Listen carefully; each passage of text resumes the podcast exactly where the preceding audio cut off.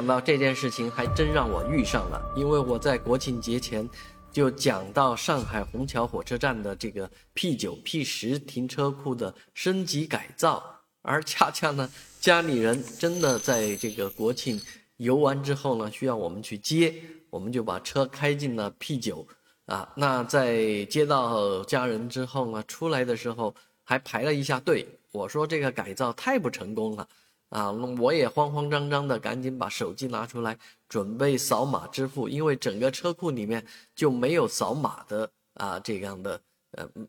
我可能说是我啊耽误了，没有去扫码，但是恰恰就是这样的事儿呢，还挽救我了，为什么呢？哎，这个地方居然发生了大量的重复计费的事情，因为我开到栏杆前的时候，滴一下，嘿。这个栏杆自动抬开了啊，原来是 ETC 起作用了。我的车上装的有 ETC，所以无感的就离开了这个车库。但是很多呃装了上海停车 APP 的朋友们却感觉到窝心了，因为他们不仅自己啊用微信、支付宝点击付费了，还被这个 APP 上海 APP 无感给扣钱了。啊，你说当时他不抬杆啊，那结果